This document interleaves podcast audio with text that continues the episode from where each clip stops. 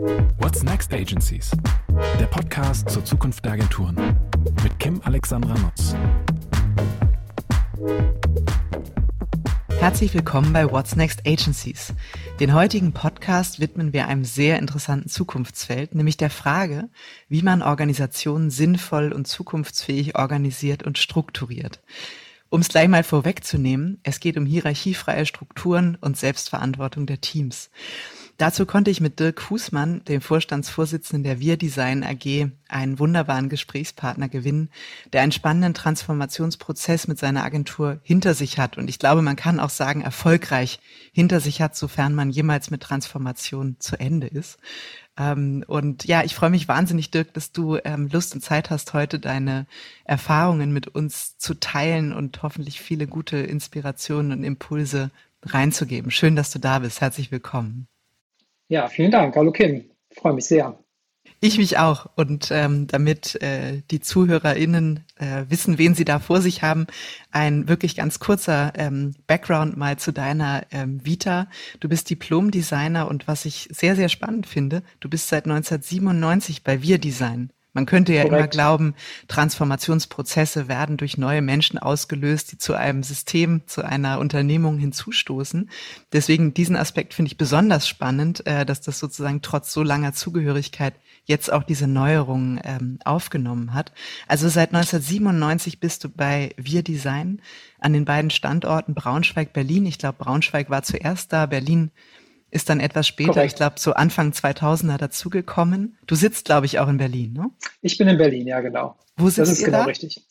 Wir sitzen jetzt in Pankow, also Grenze zwischen Prenzlauer Berg und Pankow, in der ah, alten okay. Fabrik. Okay, sehr schön. Und du warst vorher Chief Creative Officer und jetzt bist du seit einiger Zeit Vorstandsvorsitzender. Ähm, vielleicht zu Wir Design noch so ein, zwei Worte. Ihr seid eine der führenden inhabergeführten Marken- und Designagenturen und man kann das, glaube ich, so selbstbewusst sagen, konstant in den Top Ten der deutschen Agentur-Rankings ähm, vertreten. Wie viele Mitarbeiter habt ihr? Wie viele Leute arbeiten bei euch?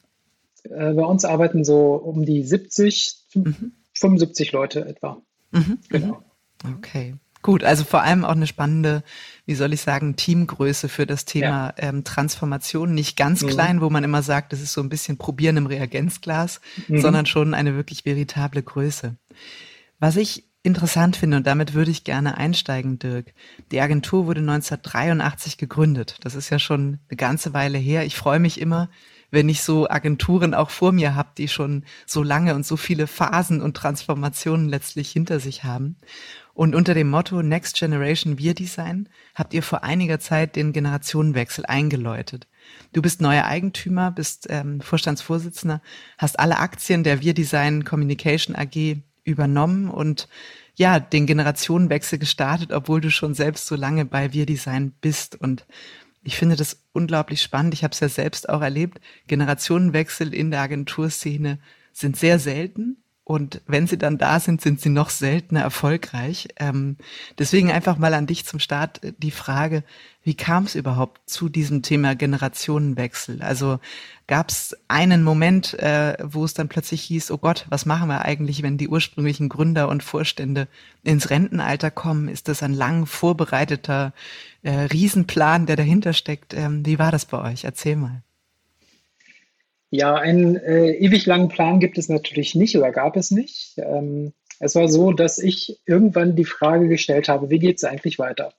Ähm, man muss vielleicht wissen, dass wir ähm, einen Vorstand hatten, der aus vier Personen bestand. Früher waren es mal acht Personen, zum Schluss waren es eben noch vier ähm, Vorstände. Und ich habe irgendwann die Frage gestellt, was passiert denn eigentlich mit W-Design, wenn ihr denn mal irgendwann nicht mehr dabei sein solltet? Und da hat, gab es in dem Moment noch kein richtiges Konzept.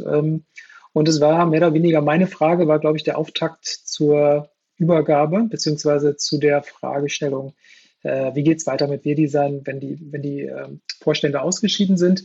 Und ähm, danach haben wir begonnen, erstmal darüber nachzudenken, wie wir uns aufstellen müssten. Ähm, und äh, die erste Antwort auf die Frage war, wir müssen den Vorstand verjüngen. Und äh, deswegen bin ich seit 2015 im Vorstand als der, einer der neuen und Nicht-Gründer ähm, also neu ist immer in Anführungsstrichen. Ich bin tatsächlich schon sehr lange da. Ähm, aber ich bin halt dazugekommen, um genau mit den ähm, äh, Altvorständen zusammen zu überlegen, wie wir denn in die Zukunft gehen können. Und es gab dann relativ schnell die Erkenntnis, dass wir so in der Form eigentlich nicht weiterarbeiten können, weil es waren eben sehr viele Personen, die sich die Aufgaben geteilt haben, die natürlich alle für sich gesehen schon Instanzen im Markt waren und ihre ähm, Kundenstämme auch hatten. Und ich habe gesagt, ich, ich würde gerne in die Nachfolge gehen, aber ich kann so ein System nicht als Einzelperson tragen, sondern ich brauche ein System, in dem wir äh, gemeinsam mit allen ähm, Kolleginnen und Kollegen zusammen äh, dieses System aufbauen und dann auch gemeinsam tragen. Ähm, und das war der erste Schritt und der erste Gedanke. Da haben wir noch gar nicht über New Work oder über irgendeine Form nachgedacht, sondern es war einfach nur so eine Art Absichtserklärung. Und Absichtserklärung war auch das äh, Stichwort zu Beginn. Wir haben im Grunde gemeinsam so eine Art Letter of Intent entwickelt, wo wir gesagt haben, wie wir ähm, W-Design die nächste Generation tragen wollen. Und da stand drin sowas wie unsere Kultur beibehalten, äh, das, dieses Wir-Gefühl weiter zu transportieren. Ähm, und vor allem auch, dass man unsere Werte, also die, die wir gemeinsam geteilt haben, dass wir die weiter aufrechterhalten. Und dadurch ergaben sich eine ganze Reihe von Optionen, die wir vorher natürlich mal überlegt hatten, äh, wie man sich verändern kann, plötzlich auch nicht mehr, weil wir das Gefühl hatten, dass wir W-Design in der Form wie es jetzt ist, nur transformieren können, wenn wir die Menschen, die in W-Design arbeiten, auch mitnehmen, wenn wir denen das Gefühl geben, es, es verändert sich eine Menge, aber eben nicht personell oder rein strukturell, sondern es war dann vor allem auch eine Frage von, wie kann man diesen Spirit, den wir über diese ganzen Jahrzehnte aufgebaut haben, weitertragen. Und damit war dann klar, wir versuchen es gemeinsam und wir werden versuchen, ein neues System aufzusetzen. Und dieses neue System haben wir dann äh, aufgebaut mit einem Coach und äh, das war eine spannende Reise. Das glaube ich und auf, auf die Reise würde ich auch gleich gerne, super gerne eingehen, weil wie du sagst, es ist ja vor allem immer ähm, eine Reise, die sicher auch Höhen und Tiefen hat in dem gesamten Prozess. Ja. Sag nochmal, ähm, äh, Generationenwechsel, das sagt sich ja immer so schnell und ich finde mhm. gerade, wenn man ja auch Menschen vor sich hat, die diese Unternehmung mal gegründet haben, hängt ja sehr viel eigenes Herzblut, sehr viel Vorstellungen und auch die Vorstellung, dass man vieles eben auch sehr richtig gemacht hat dahinter. Ähm, vielleicht so eine Frage, wie groß ist euer Vorstandsgremium auch zu dem Zeitpunkt ähm, dieses, äh, dieses Wechsels gewesen oder auch dieser zukunftsfähigen Aufstellung dieser Reise? Und ähm, wie schwer ist es den Gründern auch gefallen, ich sag mal, an die nächste Generation zu übergeben?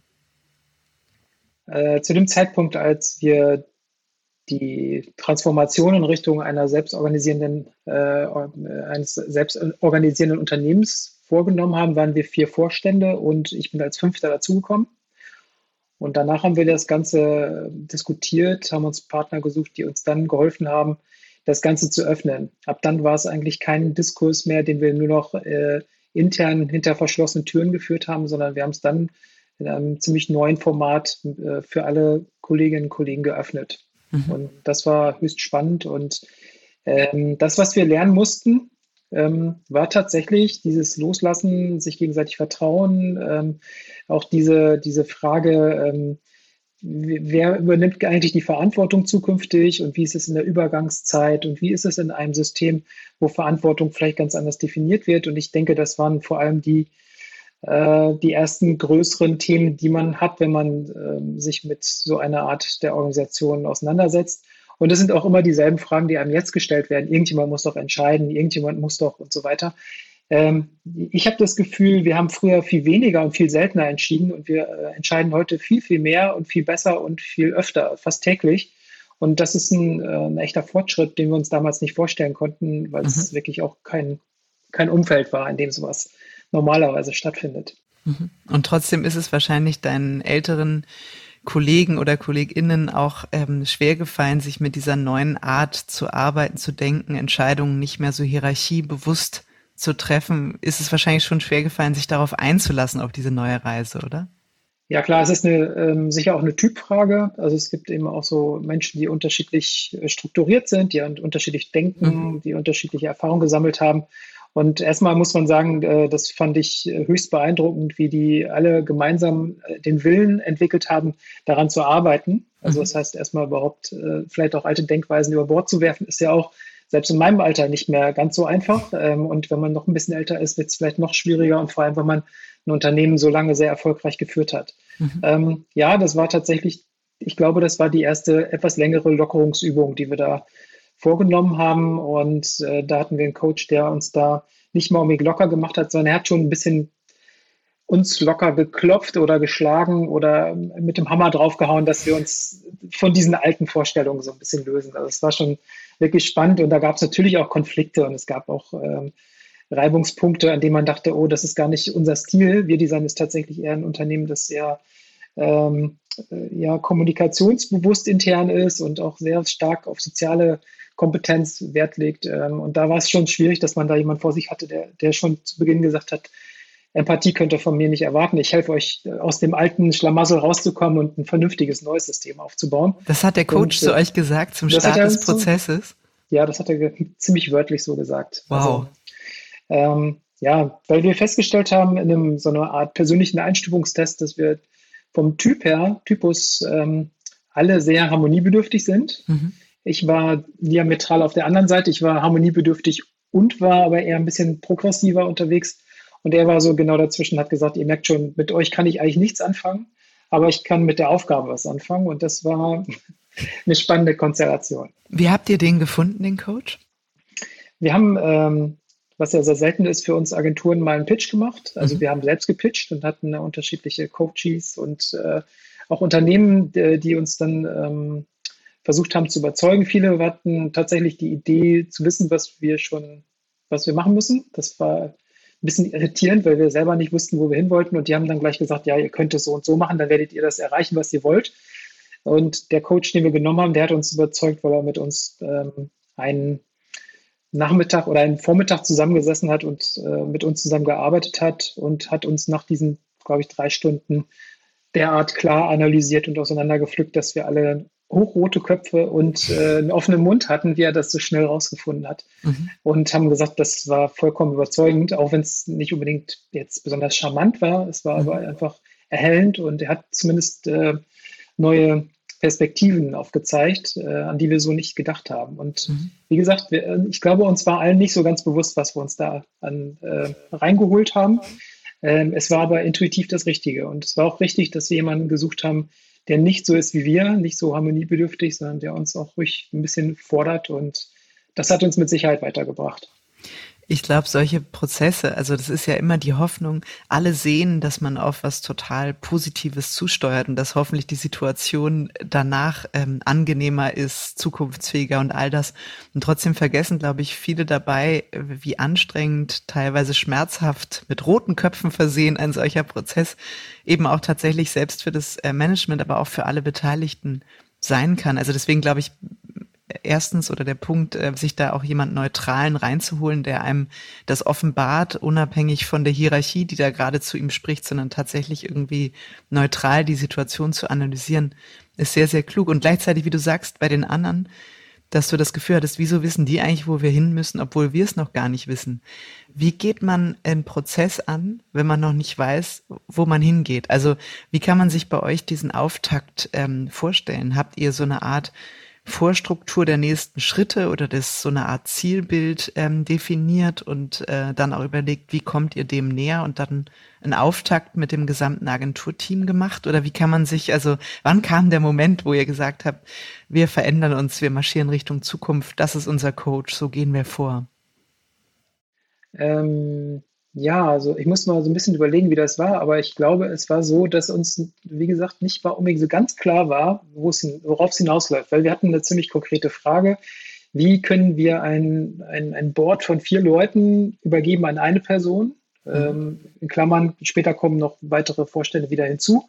Aber zunächst mal müssen wir einen Zustand, äh, einen neuen Zustand erzeugen. Und ich hatte immer die Idee, ich habe immer gesagt, ähm, ich möchte gerne, dass wir aus diesen, diesen vier Säulen, die wir da hatten, aus diesen Personensäulen, die da waren, jetzt ein System macht, äh, machen. Äh, in diesem System müssten mehrere Leute diese Funktion übernehmen, weil ich das nicht alleine kann äh, und weil ich auch der festen Überzeugung bin, dass wir ähm, sehr, sehr gute Menschen an Bord haben, die das äh, alle sehr gut kann, können. Und ich bilde den Flaschenhals in dem Moment, wenn ich mich drüber setze und sage, das ist schön, dass du das genauso studiert hast und vielleicht sogar noch vor noch nicht ganz so allzu langer Zeit und du bist technisch viel besser, aber erstmal muss ich entscheiden. Das ist ja eine Denkweise, die, die sehr verbreitet ist und ähm, ich war, ich fand es eher befreiend, dass da so viele sehr schlaue und sehr qualifizierte Menschen sind, die mir helfen, äh, Wir-Design zu dem zu machen, was wir jetzt gerade vor uns sehen, nämlich ein wirklich ein gutes System, das äh, organisch gewachsen ist und wo wir uns alle gegenseitig respektieren. Also es gab ein, sagen wir mal, ein Menschenbild, das wir gemeinsam hatten, also von wegen, wie gehen wir miteinander um. Mhm. Und ich glaube, das ist der Schlüssel. Ich glaube, dass das Menschenbild, das wir, das wir ähm, alle gezeichnet haben, war irgendwas mit Vertrauen, mit ähm, wir, wir helfen uns gegenseitig und wir, ähm, wir sind da an der Stelle äh, sehr kooperativ. Und ich glaube, das war so der Ausgangspunkt, der dann dahin geführt hat, dass äh, wir eigentlich gar nicht anders können, als so miteinander zu arbeiten. Mhm. Und gab es dann den Auftakt, wo ihr den Coach vorgestellt habt ähm, und dann allen Mitarbeitenden gesagt habt, so sehen die nächsten Schritte aus, ihr, ihr könnt euch beteiligen, wenn ihr wollt, oder ihr müsst euch sogar beteiligen, wenn ihr Teil des Systems seid? Wie, wie war das? Ähm, ja, also ich muss immer so auch überlegen, wie das war, als wir noch Hierarchien hatten. Das, mhm. das hört sich jetzt ein bisschen seltsam an, ist aber tatsächlich so, weil wir, ähm, es war früher so, wir haben zu fünft gesessen und haben getagt. Wir haben gelegentlich mal ein paar Experten dazugeholt, wenn es um Fachthemen ging. Ansonsten war das eine klassische Vorstandssitzung, also mit so mit langer Tafel und mit, mit diesem Balsengebäck und so. Und es war halt, wie, wie man es so gemacht hat. Und äh, die erste Idee, die von unserem Coach kam, war, ihr müsst es öffnen. Also eigentlich dürft ihr gar keine geschlossenen Türen mehr haben. Das fanden wir natürlich, also ich fand das nahezu amüsant bis, bis äh, sehr, sehr positiv, weil, weil es einfach ein, ein, komischer Gedanke, wenn man das Gefühl hat, ich mache jetzt die Tür auf und alle können zuhören, worüber wir reden.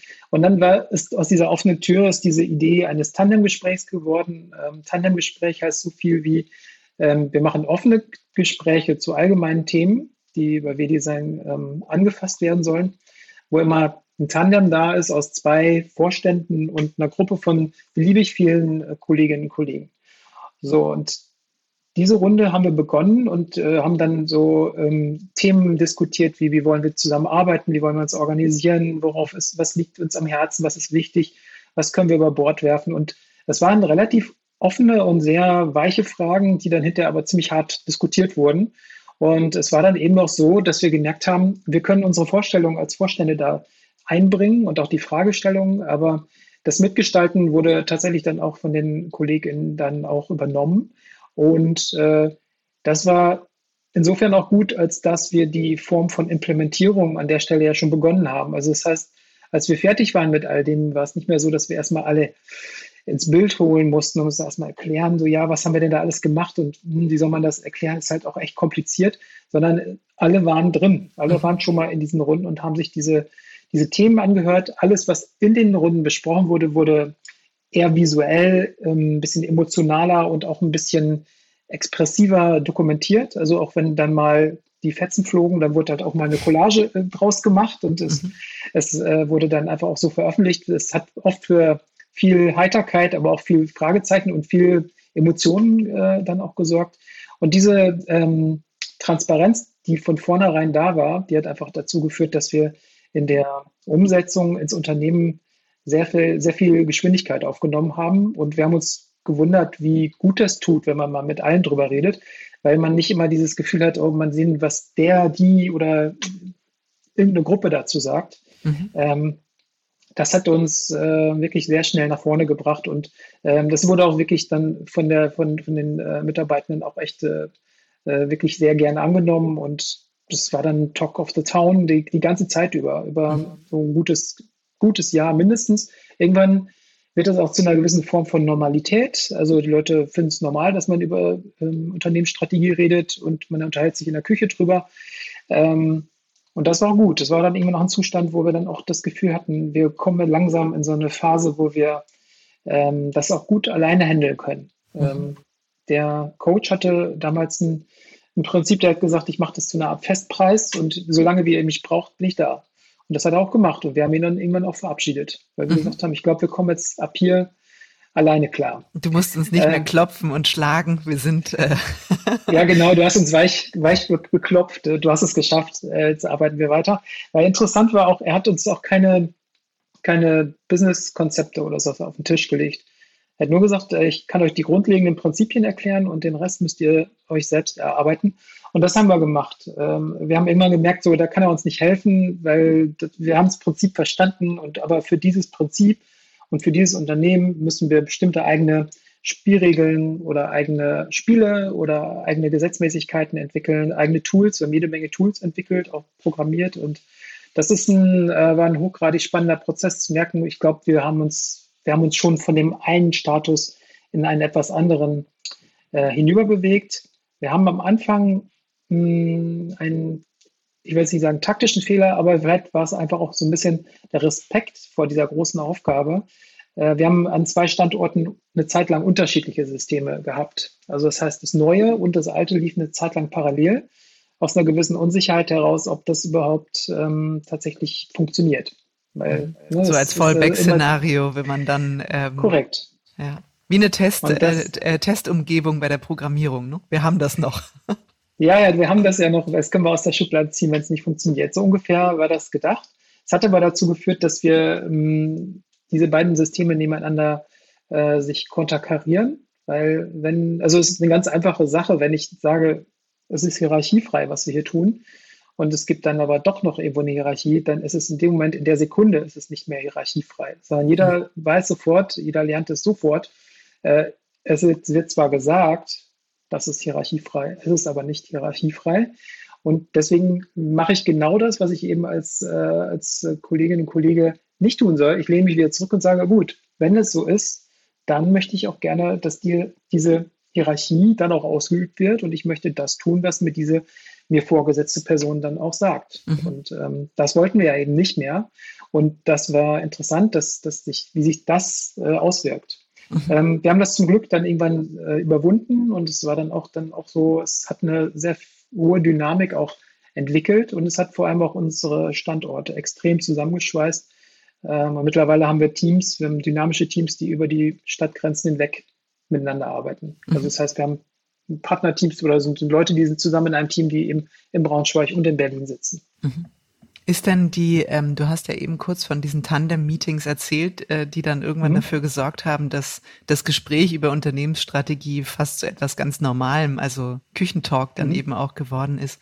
Kann man sich das so vorstellen, dass es immer Schwerpunktthemen gab? Also, dass man gesagt hat, heute ist Tandemgespräch rund um das Thema, weiß ich nicht, Nachhaltigkeit. Übermorgen geht es um die Frage, wie strukturieren wir Teams oder wie können Entscheidungen herbeigeführt werden, ähm, bis hin zu, wie gehen wir Kapazitätsplanung an? Kann man sich das so, so vorstellen? Also, wie granular oder auch, ich sag mal, metathematisch ähm, waren diese Tandem-Talks dann? Ähm, wir haben die vor jedem Termin äh, mit der Gruppe zusammen besprochen. Also wir mhm. haben so eine Art Barcamp gemacht. Das war immer so, man, man hat sich getroffen, man hat zusammengesessen, hat gesagt, worüber reden wir heute? Also wir wissen, worüber wir gesprochen haben. Wollen wir da andocken? Und dann wurden Themen gesammelt und dann wurden aus dieser Gruppe heraus die Themen dann äh, ausgewählt, äh, die dann besprochen wurden. Und die und, Gruppe äh, selbst war dann, ähm, äh, waren das alle, die Lust hatten, dazu zu kommen? Oder war das, mhm. ähm, war das sozusagen immer abwechselnd, damit alle mal durften und es nicht zu groß wird? Oder wie habt ihr das ähm, organisiert? Also zunächst mal durften alle, alle waren eingeladen. Mhm. Ähm, und es waren immer so Gruppen, ich muss mal überlegen, so ich glaube so zwölf, zwölf bis 14 Leute.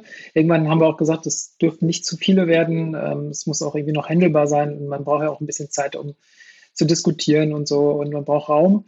Ähm, das hat dann hinterher dann einfach so, ein, so ein bisschen so ein, so ein ähm, ja, so, so ein Austausch gegeben, wer war schon mal drin, wer möchte denn und ähm, einige haben auch gesagt, ach, ich, ich gucke mir das lieber so ein bisschen aus der Ferne an. Andere haben gesagt, ich möchte nächstes Mal wieder dabei sein. Ähm, das konnte aber auch ganz gut äh, in dieser Gruppe ähm, geregelt werden, wer dann dabei ist und wer nicht. Und äh, das war vollkommen offen. Das war wirklich so, ähm, diese Gespräche hatten kein, keine Agenda vorher. Es gab keine, keine Tops oder sowas. Ähm, äh, aber wir sind an allen substanziellen Punkten vorbeigekommen, die wir klären mussten, um uns zu trauen, dieses System mal auszuprobieren. Und dieses Ausprobieren, du hast es ja erwähnt, ne, ihr seid durch dieses Format eigentlich schon direkt in die Implementierung gegangen. Mhm. Ähm, klassischer Fall ist ja, man hat so ein Meeting. Ich sag mal, in alten Strukturen hat man so ein Meeting und sagt, danke für die spannenden Impulse, wir nehmen das jetzt mal mit. Ähm, mhm. äh, was habt ihr anders gemacht, damit es nicht dazu gekommen ist? Habt ihr dann in dem Raum die Leute gefragt, hat jemand von euch Lust, dieses Thema weiterzutragen oder wer nimmt dieses und jenes Thema mit, um daraus, ich sag mal, das auch äh, zu schaffen, dass es, ähm, dass es gelebt wird bei uns? Mhm.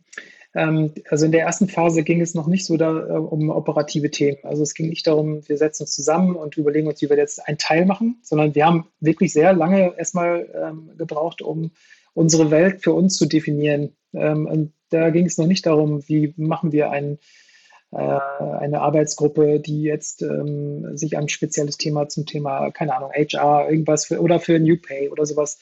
Soweit waren wir gar nicht. Wir haben erstmal nur an, der, an diesem Gedanken gearbeitet, wie ist es wohl, wenn wir selbst organisiert sind und wie ist es denn und, und dann von da aus kommt man nämlich zu den Punkten, was braucht man dazu? Und äh, das sind schon so Themen, ähm, da ist man noch ganz weit weg von, mhm. von operativen Tagesthemen. Äh, da ist man wirklich erstmal bei der Frage, naja gut, was, was benötigt das? Also man kommt dann erstmal erstmal so, so, so, so ähm, an organisatorischen Dingen vorbei. Man landet dann aber zum Schluss unweigerlich bei Vertrauen. Das ist ein ganz einfacher Begriff, der zum Schluss äh, für alle klar war, okay, wir vertrauen uns. Mhm. Ähm, das war so ein, so ein Punkt, den wir brauchten, um auf dieser Vertrauensbasis überhaupt so ein System aufzubauen. Weil wenn man das nicht hat, dann äh, ist es so, dass man sagt so, ja, ich vertraue dir, aber wenn es dann, wenn es hart aber, auf hart kommt, ja. dann, ähm, dann vertraue ich doch lieber meiner Meinung. Und ähm, daraus sind dann ganz viele Dinge entstanden, die wir äh, für uns entwickelt haben, die sehr wichtig geworden sind. Also beispielsweise das Konsultationsprinzip. Das heißt, also es, es gibt eben immer mindestens vier Augen bis sechs Augen, die über Dinge entscheiden. Ähm, es sind entstanden unsere, Flip Entschuldigung, unsere Flips. Äh, diese Flips sind nichts anderes als Iterationen. Ähm, in diesen Iterationen werden Dinge ausprobiert und getestet.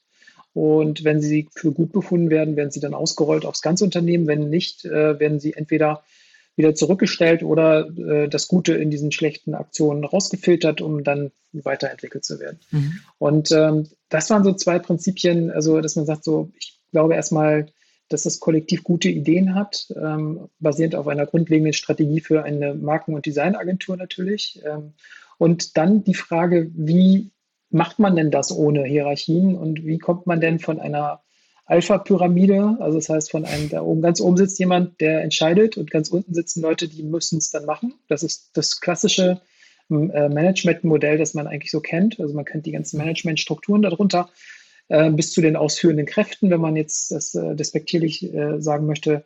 Ähm, bei uns läuft es jetzt anders. Äh, Im Grunde bin ich, seitdem wir dieses neue System haben, bin ich jetzt nicht mehr der oben sitzende Vorstand, sondern ich bin äh, Support.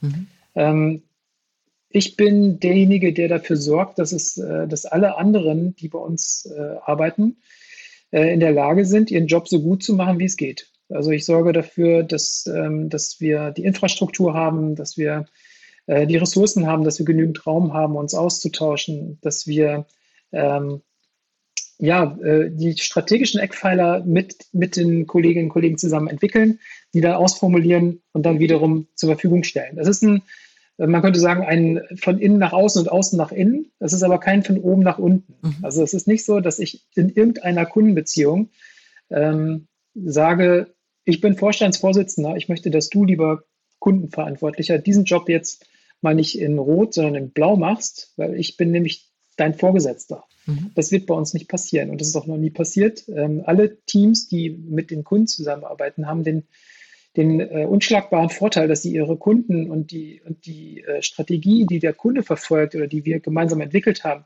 dass der die auch dann so umsetzen kann, wie es, gedacht ist. Wenn ich von außen dazukomme und irgendwann sage so, ähm, ich habe auch eine gute Idee, die möchte ich gerne mit einbringen, kann ich das tun, äh, wenn ich mich sozusagen in die Konsultation mitbegebe, aber nicht als als Ultima Ratio, nicht als der, der zum Schluss dann nochmal sagt, so, ja, ist alles ganz hübsch, aber wir machen es dann doch anders. Ähm, das passiert nicht und das wird auch nicht mehr passieren und darauf können sich alle verlassen. Ähm, hat einen Effekt, weil die Leute dann plötzlich äh, viel selbstständiger denken, dürfen, müssen, wollen. Also die meisten wollen es und, und, sie dürfen es und darum muss man sich auch erstmal gewöhnen, dass, dass man nicht mehr gesagt bekommt, was man tut, sondern dass man das tut, was man für richtig hält, beziehungsweise was man auch ähm, in diesem kleineren äh, Mikrokosmos in Kundenbeziehungen für richtig hält. Und ähm, das kann man ähm, nicht ähm, gewährleisten, wenn man sagt, es gibt eine Koryphäe und die macht alles. Mhm. Ähm, so haben wir ganz viele extrem spezialisierte Teams, die sich auch an den Kundenwünschen orientiert bilden. Und äh, die können diese Kundenwünsche viel besser erfüllen, als ich es jemals konnte oder können werde. Und deswegen ist das eine, eine, tolle Situation, weil ich immer das Gefühl habe, ich muss nicht der Beste sein, ich muss nur der Beste darin sein, meine besten Kolleginnen und Kollegen oder alle Kolleginnen und Kollegen mit ihr, in ihrem Besten zu unterstützen. Mhm. Ähm, das ist ein, ist ein äh, echter Schatz und es macht auch sehr viel Spaß äh, zu sehen, wenn es dann funktioniert, äh, ohne dass man da selbst großartig daran beteiligt war. Sondern ist, man ist dann ein großer Fan von den Leuten, man freut sich, wenn, wenn die erfolgreich sind und wenn das, wenn das äh, gut funktioniert. Und das ist äh, auch hochgradig befriedigend und nicht frustrierend, sondern man hat ein gemeinsames Erfolgsgefühl. Ich wollte dich gerade fragen, weil du sagst, es ist nicht nur frustrierend. Hast du seitdem weniger oder mehr schlaflose Nächte? Definitiv weniger. Ich muss mal überlegen, ich habe, glaube ich, gar keine schlaflosen Nächte mehr gehabt, weil ich habe, ähm, ähm, es ist gut, wenn man so ein System hat, auf das man sich verlassen kann. Also die Leute, mit, mit denen man zusammenarbeitet, dem, wenn man denen vertraut, ähm, dann hat man viele äh, Situationen natürlich im, im Persönlichen. Also wir arbeiten sehr hart und sehr viel mit uns, an uns, gemeinsam. Wir reden viel. Wir haben ganz viele Formate, in denen wir zusammen ähm, zusammenkommen, viel kommunizieren über, über tägliche Dinge und vor allem auch über, wie können wir uns als, ich sage jetzt mal, ich will den Begriff nicht überstrapazieren, weil ich finde den manchmal ein bisschen schwierig, äh, als Familie sozusagen weiterentwickeln. Ähm, wir sind keine Familie, aber wir sind familiär, sagen wir es mal so. Mhm. Und dieses äh, familiäre, das beinhaltet eben noch, dass man Verantwortung füreinander übernimmt. Und das ist ein, äh, ein Thema, das mir dann eher schlaflose Nächte macht. Also wenn ich dann merke, da funktioniert etwas im Sozialen nicht so, ähm, ist das schwerwiegender, als da funktioniert ein Projekt nicht, weil ähm, diese schlaflosen Nächte, die verteilen wir gerade alle übereinander, also über das gesamte Unternehmen. Und äh, das äh, ist ähm, hochgradig interessant, wie auch die äh, Innovationskraft gestiegen ist, seitdem wir das machen, weil wir viel mehr miteinander reden und äh, die Informationen sofort teilen, sobald wir sie haben. Mhm. Ähm, wir haben uns auch sofort alle technischen Möglichkeiten gegriffen, die wir brauchen, ähm, um gut miteinander zu arbeiten. Ähm, sprich, wir haben eigentlich die erste Reaktion von diesem Prozess war, dass wir damals mit Slack noch angefangen haben, mittlerweile schon lange nicht mehr wegen Datenschutzproblemen und so. Ähm, aber wir haben einfach in dem Fall komplett umgestellt auf eine offene Kommunikation und es gibt kein Wissensgefälle mehr in dem Sinne.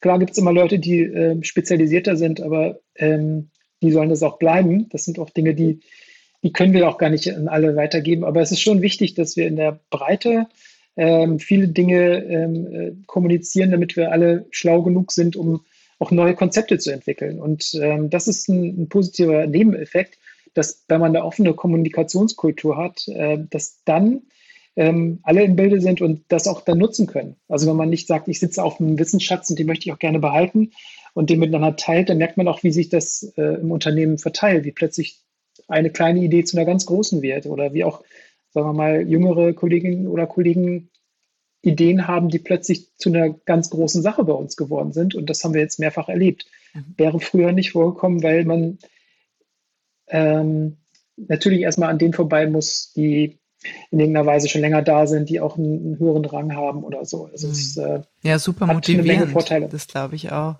Sag mal, wie ist denn das, also hierarchiefreies Arbeiten für dich selber war das wahrscheinlich auch, weil du eben schon so lange da warst, ja auch ein Umgewöhnungsprozess, sich darauf einzulassen und nicht jedes Mal zu zucken, wenn man denkt, jetzt wäre wieder der Moment, wo ich eingegriffen hätte und meine, äh, meine Empfehlung geäußert hätte, die ich dann auch gerne umgesetzt ähm, gehabt hätte.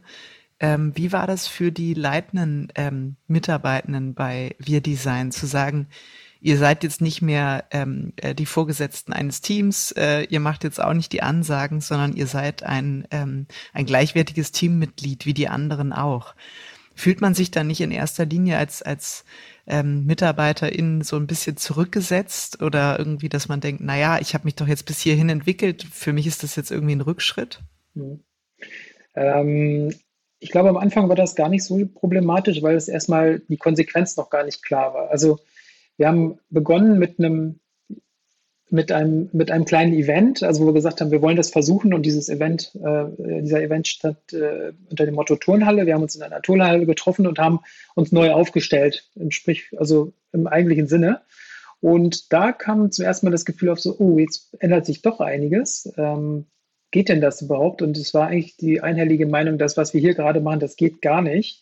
Ähm, und da war dann der, der Geburtsmoment des Flips, weil dann gesagt wurde, lass uns das doch mal ausprobieren. Einfach mal drei Monate und okay, darauf konnten sich alle einigen und deswegen war dann erstmal drei Monate lang eine Versuchsstrecke. Da hat sie nach, glaube ich, zwei Wochen rausgestellt, das war eine gute Idee, es hat gut funktioniert und dann waren alle sehr zufrieden. Also es gab zumindest am Anfang zum Glück äh, ein paar ganz gute Momente, in denen wir uns äh, gut gefühlt haben, um äh, dran zu bleiben. Und ähm, erst später, und ich glaube, wir sind jetzt gerade nach fünf, sechs Jahren, sind wir tatsächlich äh, an der Stelle, wo es nochmal eine ganz andere Diskussion gibt. Wir, wir arbeiten in einer, mit einer gewissen Radikalität ohne Hierarchien, die dazu führt, dass bestimmte tradierte Gedanken nicht mehr funktionieren. Ähm, nämlich zum Beispiel das die Frage nach Karriere. Also wie macht man in einem Unternehmen wie wir Design Karriere? Wie wird man bezahlt? Wie ist der Titel? Also diese ganzen ähm, Diskussionen, die wir auch in, in den Fachmedien überall auch lesen und hören, ähm, die haben wir natürlich auch, nur etwas anders. Ähm, Erzähl mal, was sind eure, wie, oder wie, wie anders sind sie bei Wir Design? Ja, bei uns ähm, orientiert sich die ganze Diskussion weniger am Status, also das heißt an der Zugehörigkeit nach Jahren oder nach Rang, sondern eher nach Rollen. Ähm, das ist, glaube ich, genau der große Unterschied. Wie oft habe ich eine bestimmte Rolle eingenommen? ist, äh, kennzeichnet mich mehr als, wie lange bin ich im Unternehmen. Und das ist ein interessantes Thema, weil alle ähm, natürlich auch daran irgendwie wachsen und sagen können, ey, das habe ich schon zwei, dreimal übernommen, diese, diese Rolle. Und damit bin ich dann auch wieder an dem Punkt, wo ich sagen kann, okay, wenn du diese Rolle schon mehrfach so eingenommen hast, dann diskutieren wir das auch in dem Fall mit allen anderen zusammen, ob die es auch so sehen. Also es gibt bei uns dann äh, eine heiße Badewanne, heißt das Format. Ähm, erkläre gleich, warum es so heißt ähm, wo es darum geht, einzuschätzen, ob das tatsächlich so ähm, richtig ist, dass jemand zum Beispiel sagt, ich möchte den nächsten äh, Karriereschritt machen.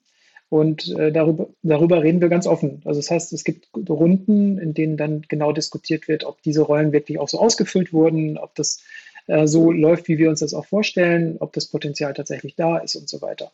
Das ist aber auch nicht eine Sache, die jetzt von der Geschäftsführung übernommen wird, sondern äh, von den Leuten, die das fachlich beurteilen können, die im direkten Umfeld sind. Ähm, klingt für viele sehr unangenehm, ist es auch vielleicht manchmal, aber ich glaube, wir haben uns insgesamt daran gewöhnt, dass man auch offen mit, miteinander über solche Sachen äh, diskutiert. Also ich wollte gerade sagen, das äh, bedingt ja eine unglaublich offene, aber gleichzeitig konstruktive, wertschätzende Art miteinander umzugehen, in der es wahrscheinlich noch sehr viel häufiger um die Sache geht ähm, als äh, als normalerweise, ja. weil man ja, der, ich sag mal, dann dann sagt jemand, ja, ich würde gerne den nächsten Schritt machen und von seinen KollegInnen bekommt er gesagt, sehen wir eigentlich nicht. Also man kann sich ja kaum was Härteres vorstellen, dann doch lieber vom Chef oder der Chefin auf den, die man dann sauer sein kann. Mhm. Aber so ist es natürlich auch schon, ähm, also ich glaube, es braucht eine gewisse ja, wie soll ich sagen, es gehört wahrscheinlich zum Erwachsenwerden dann eines jeden genau. Mitarbeitenden genau. dazu. Ne? Ja. Es, es erfordert einen, einen, ziemlich hohen Reifegrad der Persönlichkeiten. Es ist tatsächlich so, dass wir, glaube ich, ähm, ein Unternehmen äh, sind, das wirklich durchsetzt ist mit, mit hochgradig reifen Menschen, die in der Lage sind, solche Themen miteinander zu diskutieren und ähm, zu einem guten Ergebnis zu kommen. Also wir haben ganz viele Beispiele. Noch ganz kurz zur Badewanne. Das ist ähm, unser Format für Mitarbeitergespräche. Das funktionierte so, dass wir in dem alten Büro, in dem wir waren, hatten wir ganz viele Badewannen, weil das meine Wohnung war. Und ähm, wir wollten nicht dieses klassische, man setzt sich hin, redet mit dem Chef und ähm, wird halt so gesagt, was man gut und was man schlecht kann, sondern wir haben aber gesagt, wir, wir setzen die Teams jetzt mal hier hin und lassen die mal über diese Person reden. So ein bisschen wie ein heißer Stuhl. Wir fanden einen heißen Stuhl aber doof und haben dann gesagt, Geh doch mal hinter die Wand. Wir wollen nämlich nicht, dass du im Raum bist, sondern wir wollen über dich reden. Wir wollen nicht mit dir reden, sondern einfach hör zu, wie die anderen über dich reden. Das ist das Format. Und man konnte sich dann in der Zeit in die Badewanne legen. Da waren hinterher dann äh, Kunststoffbälle drin. Da hat man einfach dann gelegen und zugehört, wie die anderen über einen gesprochen haben. Das war das ein Teil unseres Mitarbeitergesprächs. Der andere Teil war, dass man sich die, ähm, die, die Fachleute im Unternehmen gesucht hat und gesagt hat, ich möchte von dir Feedback haben. Ich brauche, äh, um weiterzukommen, äh, ein fachliches Feedback. Und das waren zwei Komponenten eines Mitarbeitergesprächs. Und die Badewanne wird dann zum Beispiel eingerufen, wenn jetzt jemand sagt, ich möchte gerne den nächsten Titel nehmen. Äh, dann wird eine Badewanne einberufen, dann sitzen Leute wieder zusammen und sagen, wie findet ihr denn das? Und dann redet man darüber. Ähm, das ist ein, ja, das ist schon, schon äh, sehr, sehr äh, anspruchsvoll, ähm, aber es funktioniert und es funktioniert sehr gut. Und ich glaube, das ist auch das, wie es sein sollte, weil man weiß auch dann, woran man ist. Man ist auch dann weniger in so einer Neiddiskussion oder in so einer, so einer Ellenbogenmentalität. Ähm, und ich glaube, dass das ein, wirklich ein, auch ein Moment ist, in dem man äh, wieder mehr Vertrauen aufbaut.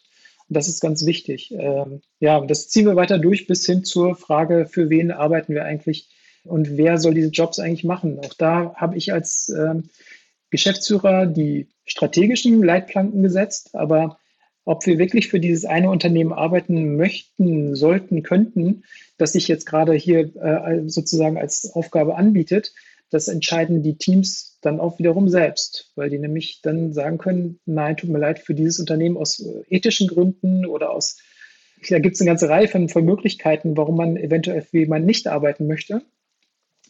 Neben den, der Fragestellung, ob die zu uns passen, ob die unser, unser Portfolio passen, sozusagen mit von, von Kunden, für die wir arbeiten möchten, können die Teams es ablehnen bis hin zu, der, zu dem Punkt, wo klar ist, wenn sich da niemand findet bei, bei uns, dann müssen wir Danken ablehnen. Und das ist auch in Ordnung, weil auch die Situation kenne ich von früher, dass man dann Dinge auf den Tisch bekommt. Also dieses auf den Tisch bekommen, das gibt es nicht mehr. Es gibt jetzt das auf sich auf den Tisch ziehen. Und äh, auch da hast du wieder die Situation, dass du zwei Teams hast, die sich auf sowas bewerben, in so einer Telefonkonferenz. Und die müssen dann in diesem Gespräch dann sagen, warum sie das bessere Team sind, äh, ohne jetzt zu pitchen. Aber es gibt halt Kriterienkataloge und dann wird dann so, werden die Argumente ausgetauscht. Und das war zum Beispiel auch eine Frage, die früher kam, äh, wie soll denn das bitte gehen? Also das muss doch ein Chef entscheiden, wer jetzt was macht und so. Und äh, das wird nie funktionieren. Und es hat, glaube ich, äh, in der ganzen äh, in dieser ganzen fünfjährigen Geschichte von dieser äh, Art der, der Jobvergabe einen ähm, Moment gegeben, wo wir mal dann von der Geschäftsführung als Moderator dazukommen mussten. Ansonsten haben wir, haben die Kolleginnen und Kollegen das komplett alleine gemacht. Und der positive Nebeneffekt ist ganz einfach und es ist wahrscheinlich sogar nicht der Nebeneffekt, sondern der zentrale Punkt. Wir haben immer die besten Leute dafür gefunden. Also die Leute, die gesagt haben, hey, ich habe eine eine bestimmte Expertise, die wir da brauchen. Und mit dem und dem zusammen in meinem Team können wir diesen Job optimal äh, bearbeiten. Das ist eine perfekte Grundvoraussetzung, wenn man sich den gegenteiligen Fall vorstellt. Man bekommt was auf den Tisch äh, als einer ethisch zweifelhaften, sagen wir mal, Richtung, wo man sagt, so, hm, ich weiß nicht, ob ich für so ein Unternehmen arbeiten möchte. Ähm, und dann muss ich das auch noch bis morgen machen. Und die Leute, mit denen ich zusammenarbeiten darf, das sind auch noch Menschen, die sind so gar nicht mit mir kompatibel. Das sind alles Faktoren, die dazu führen, dass äh, entweder jemand krank wird oder aussteigt oder dass auch die Arbeit dabei dann nicht gut wird. Also so haben wir wirklich einen optimalen Zustand geschaffen, zumindest für uns. Und diesen Zustand, den pflegen wir. Und äh, wir trauen uns da, glaube ich, schrittchenweise immer ein bisschen mehr. Und ich weiß, die meisten, die das hören, sagen, das kann gar nicht funktionieren. Ja, es ist äh, erstaunlich, aber wenn man sich mal schrittchenweise dem nähert und das mal ausprobiert, wird man feststellen, das klappt sehr gut. Was ist denn deine Erfahrung in Sachen Wirtschaftlichkeit. Ne? Also als du eben erzählt hast, das Team entscheidet dann, machen wir den Kunden oder nicht, da würden jetzt wahrscheinlich einige AgenturmanagerInnen da sitzen und sagen, mhm. um Gottes Willen, natürlich machen wir den Kunden, sonst können wir uns das alles gar nicht ja. leisten, den ganzen Zauber hier. Ja. Ähm, äh, wie ist das? Also hast du den Eindruck, dass es sich seitdem ähm, positiver entwickelt, weil du sagst, die, die Leute sind halt mit voller Power da, weil sie es dann wirklich wollen, wenn sie sich dafür entscheiden. Wir haben weniger Fluktuation, weil die Leute zufriedener sind mit dem, was sie machen. Also es ist ja immer eine Vollkostenrechnung, eine Gesamtbetrachtung, die man da mhm, anstellen ja. muss. Wie bewertet ihr den Erfolg dieses veränderten Systems?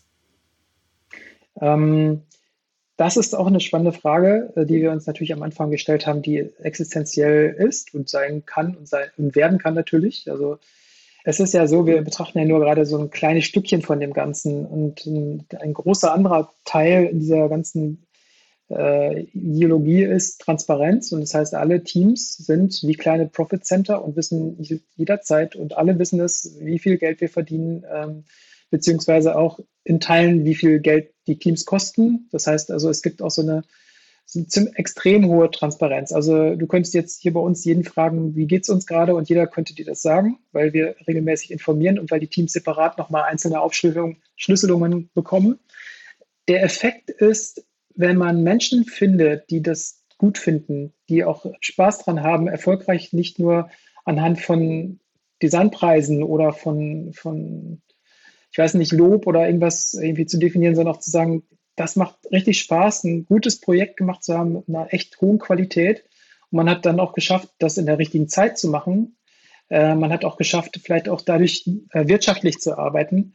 Das ist, eine, glaube ich, für viele bei uns eine neue Qualität gewesen. Äh, nicht eine Belastung, sondern eher nochmal anspornen und auch vielleicht sogar etwas, wo, wo man sagt, so, das gehört zum normalen Geschäft dazu. Also ich glaube, auch da hat sich bei uns ähm, in der Kultur einiges geändert. Weg vom, ich bin ja Designer, ich muss ja erstmal designen, hin zu einem ja, Intrapreneurship-Thema. Ähm, ich bin verantwortlich. Das ist der, der große Unterschied. Ich bin nicht ein Designer, ich bin verantwortlich für diese Beziehung zum Kunden und äh, für das Ergebnis. Und das muss inhaltlich perfekt sein, aber es darf nicht dazu führen, dass wir aufgrund der Perfektion vielleicht irgendwann mal das Unternehmen schließen müssen. Das ist jedem klar. Und das heißt, diese Transparenz, äh, die wir ja mittlerweile standardisiert haben, also jeder weiß Bescheid, wie gesagt, äh, die führt dazu, dass die Menschen bei uns ähm, extrem wirtschaftlich arbeiten. Und die Frage, ob man sich das erlauben kann, ähm, die haben wir für uns auch innerhalb von Prinzipien ganz klar definiert. Also wir haben ganz klar definiert, ähm, nach welchen Kriterien sich ein Team auch nach wirtschaftlichen Gesichtspunkten äh, überlegen sollte, ob es diesen oder jenen Kunden machen möchte. Da gibt es verschiedene Schlüssel, die wir da äh, ausgerechnet haben und die alle kennen. Und man kann genau sagen, wollt ihr wirklich für diesen Kunden arbeiten mit einem sehenden Auge auf die Tatsache, dass ihr wahrscheinlich die nächsten zwei Jahre mit diesem Kunden kein Geld verdienen werdet, weil ihr ein hohes Invest tätigen wollt und so. Und diese Fragestellung ist eine ganz normale mittlerweile. Und ähm, ich finde das insofern auch entlastend, weil das ein Gedanke ist, den ich schon immer hatte, dass wir unser Geld verdienen müssen, was ich nicht als ehrenrührig oder irgendwie sowas empfinde, sondern das liegt in unserer Bestimmung als Unternehmen einfach auch. Wir müssen auch dafür sorgen, dass, dass das, was wir anbieten, was einen Mehrwert bietet, was auch wirklich eine hochgradig qualifizierte Leistung ist, die wir da abgeben, dass das dazu führt, dass es uns dann auch länger gibt und dass wir qualitativ abgesichert sind. Und äh, die Frage, ob man sich das leisten kann oder nicht, die haben wir, die müssen wir, glaube ich, so rumbeantworten, dass wir sagen, viele Kunden können wir leider nicht bedienen, weil wir es uns nicht leisten können. Also nicht, weil wir könnten natürlich noch mehr machen, aber es kostet Geld und das haben, das ist äh, etwas, was, was wir alle gelernt haben. Wir arbeiten lieber für Kunden, mit denen wir gerne arbeiten, die unsere Arbeit schätzen, deren ähm, sagen wir, Spirit wir auch schätzen und wir gemeinsam bessere Ergebnisse erzeugen. Und das ist, glaube ich, genau der Punkt, dass wir immer stärker mit unseren Kunden zusammenarbeiten und das muss funktionieren. Und dann hat das auch eine extrem hohe äh, Wertschöpfung dann später für unsere Kunden. Mhm. Das ist das, worauf wir achten. Können die Mitarbeitenden damit umgehen? Also mal angenommen, ist es so, dass die, die Einheit macht 200.000 ähm, positives Ergebnis oder 100.000 oder was auch immer. Ähm, dass die dann sagen, jetzt haben wir uns ähm, so dafür aufgerieben für dieses großartige Ergebnis ähm, und das steht da jetzt und jetzt. Also ist das nicht ein sehr menschlicher Reflex zu sagen, das gehört doch jetzt irgendwie uns? Also Stichwort mhm. Intrapreneurship. Klar ist kein Entrepreneurship, aber es ist ja schon das Prinzip ähm, letztlich auch der unternehmerischen Beteiligung. Wie löst ihr das? Also ist dann den Leuten klar, naja, das können wir ein Stück weit auch reinvestieren in Wir-Design, um wiederum Infrastruktur, Zukunftsfähigkeit, Tools und all diese Themen mhm. ähm, äh, auch zu bewerkstelligen? Ja, das ist auch das Intensivieren von ähm, Incentivieren, so rum von, von, von Gewinn ist natürlich ist immer nur so eine, eine, schwierige Sache, weil wir wollen ja auch gar nicht äh, Ziele setzen, also sagen so, wenn du jetzt gut arbeitest, dann kriegst du so und so viel, weil wir definieren damit dann eigentlich ja nur einen Fixpunkt. Äh, wir wollen gar keine Punkte setzen, sondern wollen einfach sagen, versucht das so, so gut und so, so lukrativ beziehungsweise so, so effizient wie möglich auch zu erledigen. Wir haben ziemlich, können das ziemlich genau ausrechnen. Wir, wir tracken sehr viele Dinge. Also wir haben, äh, wir haben auch eine hohe Transparenz da drin, äh, wie wir wir wissen immer ziemlich genau, wo wir gerade so stehen. Das ist ein sehr wichtiger Punkt für uns. Wir haben uns irgendwann entschlossen zu sagen, wir teilen ein oder ein großer Teil des Gewinns wird ausgeschüttet an die äh, Kolleginnen und Kollegen. Das heißt also ungefähr 35 Prozent des Gewinns wird jedes Jahr an die äh, Mitarbeiterinnen und Mitarbeiter verteilt. Der Schlüssel, wie das verteilt wurde, der wurde ebenfalls mit allen gemeinsam entschieden. Es gab früher ähm, sehr, sehr umfangreiche Formeln, wo, wo, genau definiert wurde, wenn man so und so lange bei einer 40-Stunden-Stelle und so weiter und so weiter, dann konnte man das ausrechnen, dann kriegte man den entsprechenden Anteil von dieser, äh, von dieser Prämie. Und äh, wir haben uns dann jetzt für eine halbe Gießkanne entschieden. Also das haben die äh, Kolleginnen und Kollegen sich überlegt, dass wir sagen, also ein Teil ist analog zu dem, wie man sozusagen situiert ist, in Anführungsstrichen, also wie lange ist man dabei und so weiter. Und zwar die Hälfte. Und die andere Hälfte geht linear an alle. Das hat den Effekt, dass die Leute, die nicht ganz so viel verdienen, die vielleicht einfach auch administrative Jobs machen, ähm, dass die überproportional davon profitieren. Das aber eben, weil alle anderen sagen, das finden wir gut, weil die, dass die, die uns äh, unterstützen, wenn wir, wenn wir Hilfe brauchen. Und deswegen ist es auch nur gerecht, wenn die nochmal ein bisschen mehr äh, dann von dieser Prämie abbekommen. Ähm, das beantwortet zwar nicht genau deine Frage, ähm, weil ich, es gibt keine, ja, es geht aber nicht so in so eine lineare äh, ähm, Bewertung von, ihr habt so und so viel Gewinn gemacht und deswegen könnt ihr so und so viel äh, erwarten. Das gibt es nicht. Ähm, aber es gibt eine, ich glaube, äh, eine hohe intrinsische Motivation bei uns. Es ist wirklich, glaube ich, kann man sagen so, dass, dass alle sagen, ich möchte gerne auch natürlich Geld verdienen und so und ich bekomme auch genug Geld bei uns. Ähm, und ich glaube, dass dieses äh, zusätzliche Ausschütten einer Prämie einfach auch nochmal ein gutes Gefühl gibt und ähm, das ist das bessere Gefühl als dieses, ich kann jetzt noch 500 Euro mehr noch drauflegen. Ähm, das ist ein, ein, Zustand, der, der macht, glaube ich, der vergiftet die, die Umgebung, glaube ich. Ich glaube, es ist nicht gut, ähm, Leuten zu sagen, du kannst, wenn du jetzt noch, noch radikaler rangehst, kannst du noch mehr Geld verdienen. Du musst nur, und ja, wozu führt denn das? Das führt dazu, dass man nebeneinander sitzt und sich denkt, warum kriegt der eigentlich so viel und warum kriegt die so viel und ich möchte es eigentlich gar nicht. Verursacht ja wieder Neid und eigentlich die Ellbogen, von denen du ja vorhin gesagt hast, dass ihr sie eben nicht haben wolltet durch dieses System. Ne? Das würde dann ja. ja auch nicht mehr dazu führen, dass man Prinzipien folgt und zu der besseren Entscheidung kommt, sondern immer versucht, sich durchzusetzen. Also sozusagen das Prinzip des Stärkeren äh, jedes Mal mhm. ähm, zu spielen. Und das wiederum äh, schafft dann ja auch nicht das Commitment mit diesem, ich nenne es jetzt mal Betriebssystem, was ihr für euch auch gefunden habt. Ne? Ja. Also es bedingt sich gegenseitig. Und was ich noch äh, dich fragen wollte, ähm, weil das ja ein hochgradig identitätsstiftendes Konstrukt ist, ähm, hat sich das positiv auf, ich sage jetzt auch mal, äh, Fluktuation oder Mitarbeiterbindung ähm, ausgewirkt? Ähm, also wir hatten, wir haben traditionell eine hohe äh, äh, ähm, oder eine gute Bindung an, an unsere äh, Kolleginnen und Kollegen. Ähm, ich würde sagen, man kann in der, in der Übergangsphase vom alten ins neue System gab es sicherlich einige Leute, die mit dieser neuen Art zu arbeiten nicht unbedingt so gut klargekommen sind. Es gab sicherlich auch Leute, die, die gesagt haben, ich möchte lieber in einem anderen Unternehmen arbeiten, weil ich, also was vollkommen okay ist, äh, und ich muss das auch nochmal betonen, ähm, ich glaube, es ist nicht jedermanns oder jeder Unternehmenssache, äh, was wir hier machen. Das, das ist eine, eine Sache, die, die, da muss man eine gewisse Veranlagung zu haben und ich will die auch gar nicht werten. Also ich, ich sitze nicht hier und sage, dass so ein System ist das Nonplusultra, das müssen alle machen. Um Gottes Willen, das darf es nicht geben, sondern ähm, wir machen das für uns so, wie wir das machen, um uns optimal auf andere Leute und andere Unternehmen einzustellen.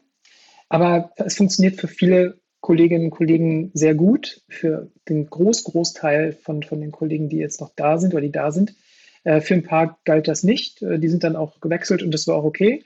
Und ähm, ich glaube, dass, dass im Moment äh, haben wir nach wie vor unser stabiles Verhältnis von, von äh, Zugängen und Abgängen. Und ähm, man braucht ja beides. Man braucht im Grunde auch äh, immer wieder mal frisches Blut, das dann dazukommt, ähm, um einfach auch vielleicht neue Themen zu spielen. Und äh, wir haben, glaube ich, da mittlerweile ein sehr tendenziell sehr stabiles, aber ein ganz normales Fluktuationsverhalten, könnte man so sagen. Ja, wie also du sagst, also Fluktuation ist ja per se auch, äh, wenn sie nicht sozusagen äh, irgendwie alle halbe Jahr ähm, äh, bei jedem ja. Einzelnen passiert, hat ja auch was sehr Gesundes und für das System ja auch, ähm, auch wieder ja. su super Relevantes, ne? weil jeder bringt ja von außen auch wieder neue Impulse rein und sonst wenn man das Gefühl, man ist sonst so leer genudelt, wenn man 30 Jahre zusammen in einer Konstellation zusammensitzt, dann passiert ja mhm. nichts Neues mehr oder man wird nicht mehr ähm, gefordert. Sag mal, wir haben jetzt über die, die Leute gesprochen, die Führungsmannschaft, die Mitarbeitenden, ähm, also die ehemalige Führungsmannschaft, muss man ja sagen. Mhm. Wie war das für eure Kunden? Haben die überhaupt gemerkt, dass sich was getan hat? Die haben mit Sicherheit was gemerkt. Ähm, es ist aber so, wir haben diesen Plan, als wir ihn dann gefasst hatten und dass dann auch die, Modalitäten für die Übergabe soweit geklärt waren, haben wir, glaube ich, dann doch einen sehr großzügigen und sehr langfristigen Plan gemacht. Und wir haben gesagt, äh, in dem Moment, wo wir ähm, die Übergabe starten, bleiben alle Vorstände noch mindestens drei Jahre an Bord.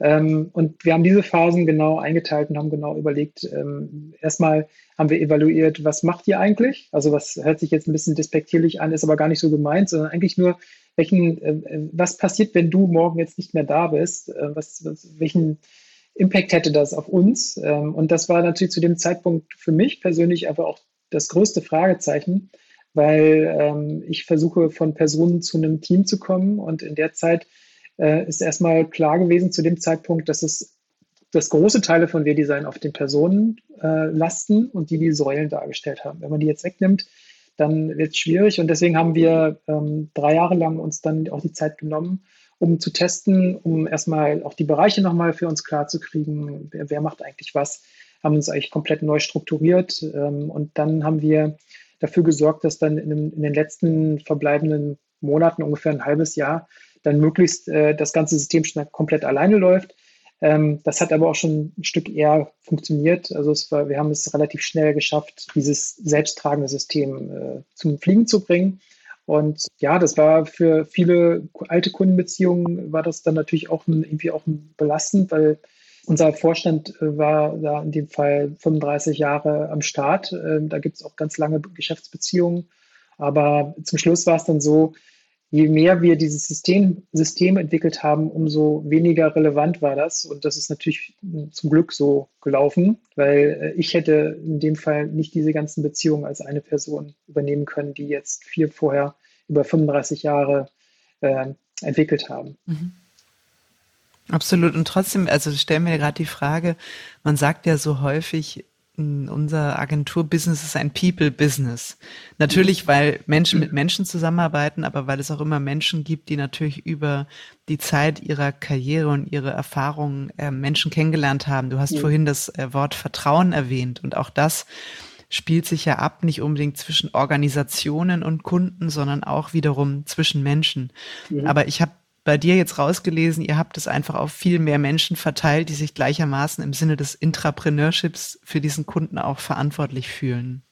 Korrekt, ja. Bei uns ist es so, wir haben ähm, die Kundenverantwortlichkeiten bei uns definiert, haben auch gesagt, wie funktioniert das eigentlich? Weil das sind alles so Fragen gewesen, ähm, die man sich dann stellen muss. Wer ist denn jetzt verantwortlich, wenn keiner da ist, der den Hut auf hat? Da haben wir gesagt, okay, das ist, wir machen das so, dass wir immer zwei Hüte haben. Also es gibt einen administrativen und einen sagen wir mal, strategisch-inhaltlichen Part. Und es gibt, muss immer für jeden Kunden mindestens diese zwei Personen geben, die das übernehmen. Die sind dann auch die direkten Ansprechpartner und so weiter. Und das heißt, wir haben jetzt eben nicht mehr nur noch vier, sondern wir hatten plötzlich viel, viel mehr, also eher 35 Teams, die diese, die diese Kundenbeziehung aufnehmen. Und das hat erstaunlich gut geklappt. Also es ist natürlich auch immer eine, eine Übergangsphase, in der sich die, die persönlichen Beziehungen, die sich aufgebaut haben, dann verschieben das war für mich persönlich auch mal ein, ein großer Schritt, weil ich ja aus dem Operativen äh, ins Strategische rüber gewechselt bin. Habe immer noch meine, meine Kundenkontakte, die, die ich sehr liebe und die, die immer noch da sind. Das ist auch durchaus möglich. Ich bin ja nicht äh, aus der Welt sozusagen und ich äh, habe immer noch meine Expertise und bin im Daily Business auch unterwegs.